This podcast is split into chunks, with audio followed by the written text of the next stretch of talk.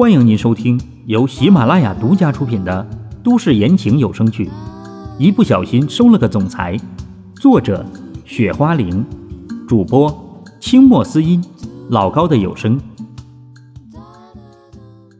第一百五十一章，族规。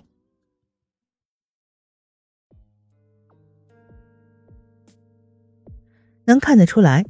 这些长老，叶明相信他们听过他说的话之后，肯定会考虑一下这个问题。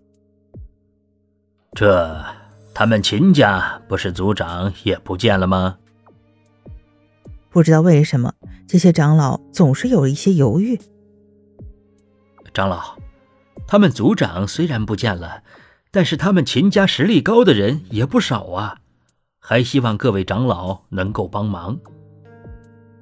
叶明再次说道：“叶明这小子说的也没错，好歹他们秦家也是一个家族，肯定会带人过来的。他也是没办法了才会这样说，特别是在面对秦家的时候，他们这些人肯定需要更加的谨慎才行。叶明这个提议其实并没有任何的问题。那么，长老，我们……”叶明赶紧说道：“这样吧，我们挑出两个长老跟着你们去吧。”有一个长老认真的想了一下，道：“啊，好，这样甚好。”叶明赶紧点头。三长老、四长老，不知道你们两个愿不愿意呢？其中一个长老问道：“能够看出来，这个长老肯定是他们当中。”最大的一个长老，这，那我们两个去吧。我们反正很久的时间都没出去看看了。两个人点头答应下来。行，那关于这次的事情，就你们跟着去吧。说话的那个长老也是点了点头。嫣然呐，你说是吧？他们突然通知我们明天就要过去。我也没有办法，是不是？秦淮这个时候苦口婆心的跟唐嫣然解释，他是一点办法也没有的。我没说这是你的问题，只是小陈在这里，你应该比我更清楚。这突然换个地方，孩子哪里能够接受的那么快呀？现在却要又换个地方。唐嫣然无语的说道：“你说的这个倒也是个问题。”秦淮也是点了点头，他也挺无奈的。反正小陈就在那里，你自己去处理吧，我也不知道该怎么跟他说。唐嫣然直接生气的说道：“老陈这次也跟着我们一起过去，要不然我叫老陈去跟小陈说一下。”秦淮无奈的说：“要是让他去跟小陈说这些话，还是算了吧。秦淮长这么大，从来没有跟小孩子有过什么交流。”你自己去跟老陈说，反正现在我不管你们了。唐嫣然才懒得管他们呢。行，行吧。小陈现在在哪儿？秦淮想了一下，只能点头答应了。唐嫣然的这个态度，秦淮一点都不敢去招惹。小陈就在房间里，你们自己去跟他说吧。唐嫣然说道。至于他到底怎么跟小陈说，唐嫣然就不管了。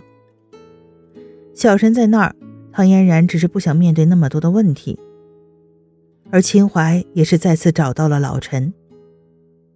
少爷，你还有什么事情吗？老陈看着秦淮有些好奇，基本上情况已经说清了，秦淮还来这干嘛？老陈，我说出来你都不信。秦淮尴尬地说：“少爷，是什么事情呢？你说出来吧。”这又没什么。老陈道：“就是嫣然，他要我们去说服小陈。我看老陈你跟小陈的关系还不差。这个事情你能不能去跟小陈说一下？”秦华想了一下，才说：“呵呵呵，我还以为是什么事情呢。少爷，你放心去吧，这个事情交给我就好了。”老陈点了点头，说道。是啊，就是这个事情。既然老陈你有办法的话，那你就去吧。小陈就在里面。秦淮松了口气，由老陈去做的话，就代表他不用去面对了。秦淮终于找到了解决的方法。老陈朝着房子里面走去，主要是对于他来说已经没多少时间了，这事儿还是早点解决为好。陈爷爷，你怎么来了？小陈本来在那玩，一看到老陈之后，马上跑了过来。除了唐嫣然外，恐怕小陈在这里跟老陈的关系是最好的了。我呀。陈爷爷当然是想小陈了，过来看看小陈的。老陈说道。不过小陈这样，老陈突然觉得很心疼。不管怎么说，他还是个孩子呀。陈爷爷，这里可把小陈憋坏了，都没有人跟小陈玩。小陈很委屈的说：“小陈，既然你无聊的话，陈爷爷带着你妈咪，我们一起去一个地方，好不好啊？”老陈接着说道：“呃，陈爷爷，什么地方呀？好不好玩呀？”小陈马上问道。小陈现在最在乎的是那个地方好不好玩，毕竟再怎么说玩都是孩子的天性。小陈，你跟着陈爷爷去就可以了，肯定比这里好玩，怎么样？老陈也是问道。他知道小陈在这里还能说得通的。陈爷爷，我倒是想去，只是妈咪疼。小陈犹豫了一下，说道：“小陈，你不用担心，你妈咪那里陈爷爷会去说的，好不好啊？”老陈再次说：“老陈知道小陈很懂事。陈爷爷，要是妈咪去的话，那小陈肯定会去。”小陈想了一下，点了点头。很快就已经到了第二天，而唐嫣然没有想到老陈一出马，马上就把小陈给说服了。这样小陈不吵不闹，唐嫣然也没有必要自找麻烦。